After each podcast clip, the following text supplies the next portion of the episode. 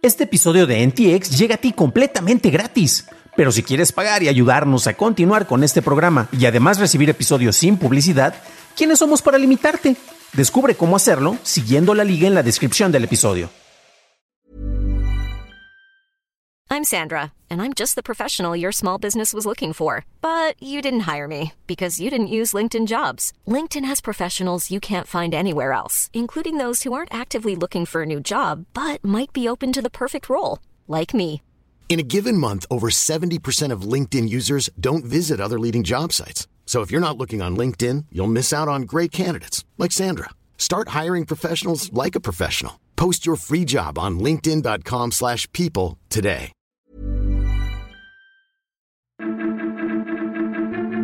La India impulsa interfaz de pagos unificados, HBO Max pierde el nombre y adiós a los boletos del metro en la Ciudad de México. Estas son las noticias de Tecnología Express con la información más importante para el 15 de abril de 2023. Si vives en la Ciudad de México y usas el metro, te tenemos noticias. El director general de este sistema de transporte, Guillermo Calderón, confirmó en una conferencia de prensa que en 2024 la red del metro dejará de usar boletos de papel y el acceso se dará solo con tarjeta de prepago de movilidad integrada. No se tiene fecha exacta para el día en que esto será implementado, pero esta transición se dará de manera paulatina, siendo la línea 1 la primera que se incorpore a este esquema. Los usuarios de Twitter Blue ahora podrán publicar tweets de hasta 10.000 caracteres, con soporte para formateo de texto en donde se incluyan cursivas y negritas. Twitter aumentó previamente la longitud de los tweets de los suscriptores en febrero para llegar a los 4.000 caracteres. La compañía también cambió el nombre de su función de Super Follows a suscriptores, aunque su funcionalidad es prácticamente la misma, en donde las cuentas pueden crear contenido de paga con tres niveles de precios. The Verge también encontró una página de ayuda de Twitter sobre su cambio de marca en donde decía que esperan incluir boletines y otras funcionalidades de Twitter como posible contenido adicional. Amazon Web Services anunció nuevos servicios enfocados a clientes corporativos que busquen ejecutar sus propios modelos generativos de inteligencia artificial, incluyendo instancias que usen hardware personalizado para ejecuciones más rentables. El proveedor de servicios de la nube pondrá a disposición de sus clientes los modelos de Anthropic Stability AI y AI21 Labs. De acuerdo con el CEO de AWS, Adam Selipsky, dice que creemos que los clientes necesitarán muchos modelos de IA generativas diferentes para propósitos diferentes. Warner Bros. Discovery anunció que cambiará el nombre de su aplicación, la cual quedará solo como Max el 23 de mayo. Esta plataforma incluirá contenido de Discovery Plus, aunque Discovery Plus estará disponible como un servicio independiente para los usuarios de Estados Unidos. El CEO de la compañía, David Zaslav, dijo que Max eventualmente incluirá deportes y transmisiones en vivo. Max ofrecerá tres niveles de suscripción, siendo el más barato el de 10 dólares con publicidad, seguido por el plan de 16 dólares sin publicidad y el plan definitivo de 20 dólares, el cual soporta streaming en 4K y audio en Dolby Atmos. Pasamos a la noticia más importante del día, y es que un reporte de Rest of World informa que la India ha logrado que varios países adopten su interfaz de pagos unificados o UPI, la cual se introdujo en el país en 2016 y hace implementación de uso de tarjetas de crédito y débito. Las transacciones utilizan números de teléfono móviles o códigos QR, pero a diferencia de los pagos internacionales del sistema como SWIFT, UPI puede ejecutarse con el conjunto interconectado de plataformas digitales India Stack, evitando que se bloquee en todo el mundo como pasó con SWIFT a Rusia. Singapur ha iniciado pagos transfronterizos entre su sistema PayNow y UPI. Bután y Nepal también lanzaron UPI y compañías como Google y Walmart desarrollaron aplicaciones de pago que usan esta interfaz. La India también se asoció con bancos y empresas de pago en los Estados Unidos, Reino Unido, Arabia Saudita, Omán, Emiratos Árabes y Singapur, para así apoyar a UPI para el envío de remesas y gastos turísticos. Por su parte, Filipinas y Marruecos están desarrollando sistemas de identificación nacional digital basados en el código fuente abierto subyacente a UPI. Esas fueron las noticias y ahora pasamos al análisis. Pero antes de hacerlo, ya sabes qué hacer. Por favor, déjame una calificación de 5 estrellitas en Spotify o en Apple Podcast o un like en YouTube, que no te cuesta nada. Mientras que los Estados Unidos ha estado preocupado por evitar los avances de otras superpotencias, las cuales podrían restarle su control en distintos sectores, siendo el más reciente el posible bloqueo de TikTok en el mercado estadounidense, la India ha hecho avances importantes sin que las otras superpotencias le presten tanta atención. Es de notar que dentro de poco se espera que sea el país más poblado del planeta, rebasando hacia China, pero lo más interesante es que esto ha hecho también eh, aparición en otros sectores y bueno, hoy toca revisar precisamente el caso de, de su UPI, el cual también está relacionado con la cantidad de población que tiene. En la cumbre del G20, y recuerden que en la descripción del episodio tienen las ligas eh, para que puedan ver los show notes y ahí tienen toda la información necesaria con, con, la bibliografía de este episodio. Y algo de lo que encontramos ahí precisamente en el reporte del Rest of World es que en la cumbre del G20 del febrero pasado, el primer ministro del país, Narendra Modi, presentó una nueva opción para pagos digitales conocida como la UPI de la que hemos estado hablando o la interfaz de pagos unificados. El propósito de esta es el manejo de transferencias de dinero en tiempo real en cuentas bancarias utilizando teléfonos inteligentes. Este sistema se presentó originalmente en el 2016, entonces ya tiene bastante tiempo.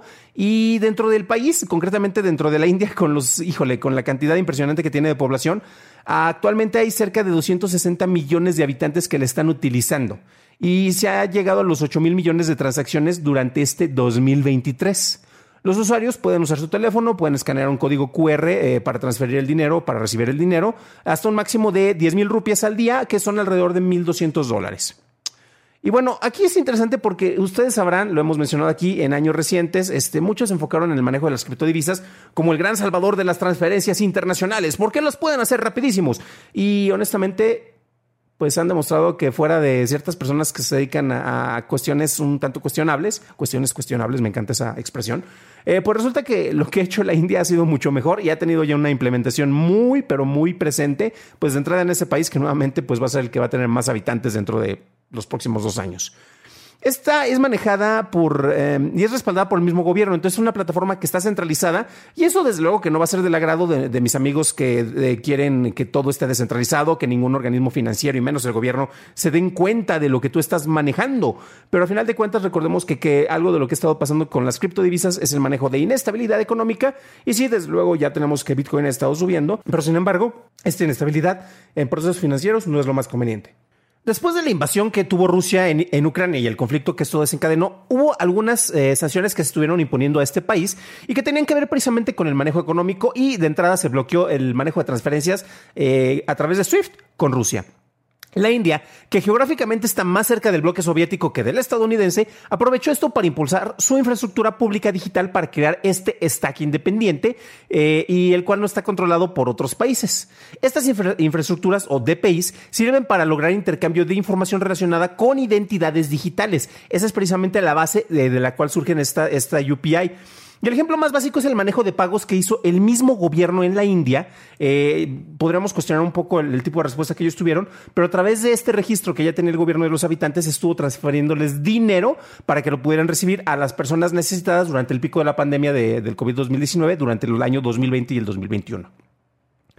Parte de la razón por la cual varios países se han estado incorporando con el manejo económico ofrecido por la India es que la ven no como una potencia maligna como China, sobre todo si eres occidental, o como Estados Unidos, sobre todo si estás más pegado al oriente. Entonces la India es una potencia benigna y no hegemónica. Esto no son mis palabras, sino son las palabras de Sanjay Andandaram, que es un inversionista y cofundador de el o el Network of Indian Culture Enterprises. Varios países, y aquí lo mencionamos, han estado implementando esto. Singapur es uno de los grandes ejemplos eh, y ha estado entrelazando esto con su sistema de pagos nacionales, el PayNow, y el UPI de la India, pues están entrelazados precisamente para poder ofrecer transparencia en todos estos procesos. Su utilidad para el envío de remesas a otros países tan variados como Australia o Hong Kong es prometedora, y el que sistemas como Google Play o el Phone Fee de Walmart desarrollen implementaciones que aprovechan el UPI sirve para mostrar confianza en el sistema por parte de instituciones y organismos y empresas internacionales. Algo que se debe destacar es que el uso del sistema de pagos digitales no es necesario eh, para, utilizarlo. Esto no, no debes de tener una tarjeta de débito, ya que los usuarios pueden crear una dirección UPI que es como si crearas una cuenta de correo electrónico y a través de esta es como se estará transfiriendo el dinero, ya que estás asociado. Y recordemos que esto lo maneja el, gobierno, por lo cual tiene un registro de identidad sobre el cual se estarán haciendo toda esta transferencia. ¿no?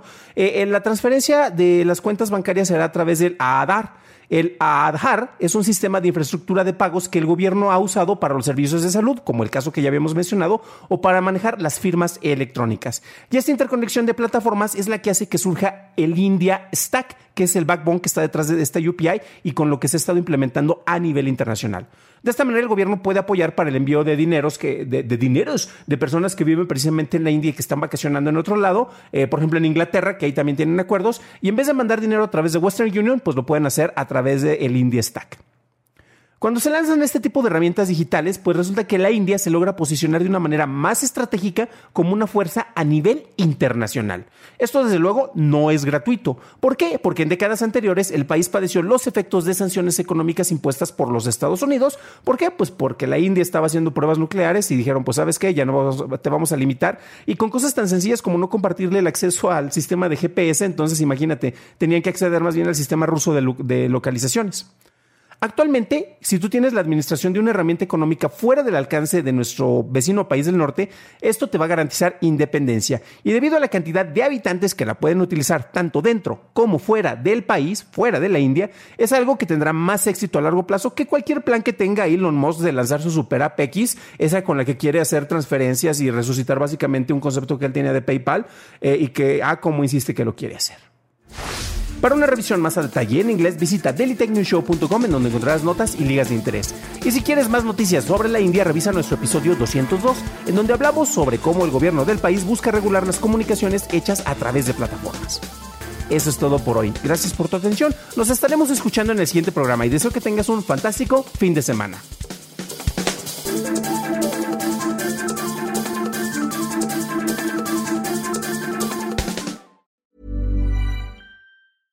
Hey, folks, I'm Mark Marin from the WTF Podcast, and this episode is brought to you by Kleenex Ultra Soft Tissues your ally to help tackle your allergy symptoms this season. I love the change of seasons, but nobody loves pollen and all those other things floating in the air that make you sneeze during this nice weather. Kleenex Ultra Soft tissues are hypoallergenic and allergist approved. So fight back against watery eyes and runny noses without worrying about irritating your skin. For this allergy season, grab Kleenex and face allergies head on.